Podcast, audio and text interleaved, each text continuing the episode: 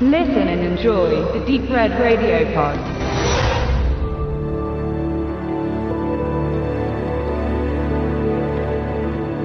Es sind schwierige Zeiten. Es ist 1940 und Europa wird immer mehr zur Geisel eines kleinen, wütenden, wenig modischen Kerlchens, das in Berlin oder auf seinem Berghof von einem ihm hörigen Weltreich träumt.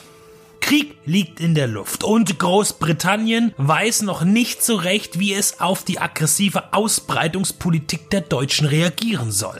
Ein Großteil des Unterhauses bezweifelt die Qualitäten des amtierenden Premierministers Neville Chamberlain im Umgang mit der Situation. Er tritt zurück. Doch wer soll den Job machen? Die Konservativen wollen natürlich weiterhin einen aus ihren Reihen in dem Amt sehen und deshalb bringen sie Winston Churchill ins Spiel. Er ist seiner eigenen Partei zwar ein Dorn im Auge, aber bei der Opposition bringt man ihm Sympathie entgegen. Churchill hat Erfahrung mit Kriegseinsätzen.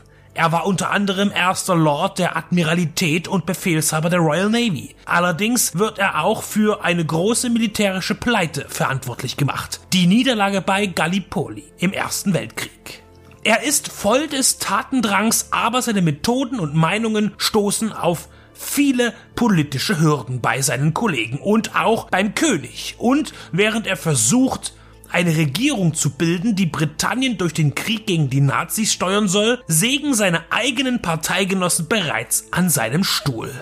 Winston Churchill wird gerne als der größte britische Staatsmann des 20. Jahrhunderts bezeichnet. Und mit dem Kinofilm Die dunkelste Stunde erstellt man ein Porträt des Kriegspremiers, dessen Wichtigkeit vor allem an der Schwere der Ereignisse seiner Amtszeit zu messen ist. Viel Trubel erzeugte dieser Film, da Gary Oldman einen Academy Award als bester Hauptdarsteller für seine Darbietung als Churchill erhielt. Mit einer wirklich bemerkenswerten Maskerade, die ebenfalls mit einem Oscar prämiert wurde, ist die Trophäe keinesfalls ungerecht vergeben worden. Oldman jedoch ist so versteckt hinter Churchills Gesicht, dass nur seine Augen den Schauspieler erkennen lassen und seine Stimme. Man sieht Gary Oldman nicht in diesem Film.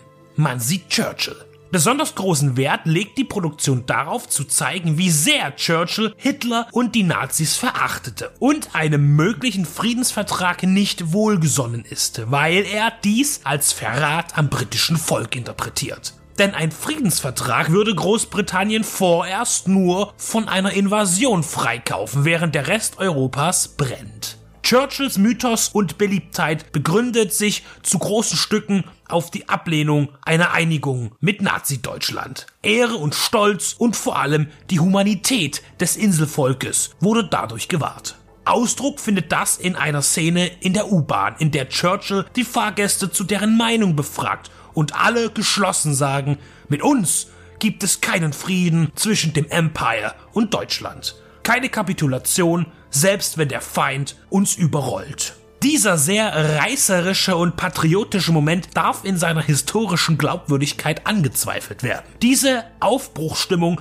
wirkt sehr herbeigezaubert, aber sie verleiht dem Schlussakt ein emotionales Geschick, das eben zum Film dazugehört. Denn ein Kinofilm sollte auch ein Kinofilm bleiben, auch wenn er eine wahre bzw. ansatzweise wahre Geschichte erzählt. Verschiedene Baustellen Churchills werden thematisiert. Der fehlende Rückhalt seiner Partei, die von dieser gewünschten Friedensgespräche mit Hitler oder die Evakuierung britischer Truppen in Dünkirchen. Hier funktioniert die dunkelste Stunde parallel sehr gut zu Christopher Nolans Dunkirk, der die politische Vorgeschichte liefert. Ein weiterer Bezug zu einem anderen biografischen Film bietet King George VI der von Colin Firth in The King's Speech verkörpert wurde und seinem Interpreten auch einen Oscar als besten Hauptdarsteller sicherte. In die dunkelste Stunde übernimmt Ben Mendelsohn den Part dieses Königs. Auch das Privatleben, die Ehe und die freundschaftliche Beziehung zu seiner Sekretärin erhalten viel Raum. Ganz ähnlich war auch das Churchill-Biopic gestaltet, das ein Jahr zuvor gedreht wurde und markig Churchill hieß, mit Brian Cox, ganz ohne Maskerade als schwerwiegender Premier. Seit 2002 war Churchill ein beliebtes Thema. Albert Finney, Brandon Gleason oder Michael Gambon schlüpften in die Rolle. In Bewegung und der Mimik, die die Maske tatsächlich zulässt, agiert Gary Oldman galant in seinem Fatsuit und bekommt durch das Drehbuch einen feinen bis bissigen Humor in den Mund gelegt. Churchill war ein Typ und das wird zelebriert. Das Einzige, für das er steht, ist er selbst, bemerkt ein Missgünstiger zynisch über Churchill. Aber Joey Wright inszeniert einen fürsorglichen Churchill, bodenständig, zeitweise grimmig und zänkisch, aber seinem Volke hingezogen und voller Liebe zu ihm und seinem Land. Die dunkelste Stunde ist ein gutes Biopic, technisch, spielerisch und inszenatorisch auf höchstem Niveau und verdient ein beachtetes Werk. Die Geschichte selbst macht den Film interessant und eigentlich wäre sie für sich spannend genug, aber die Nachhilfe mit künstlerischen Beimengungen fügt das Ganze erzählerisch noch ein bisschen publikumstauglicher zusammen. Weit weg von einer steifen Analyse der Historie, nah dran an einer unterhaltsamen Vermittlung europäischer Geschichte aus derer dunkelster Stunde.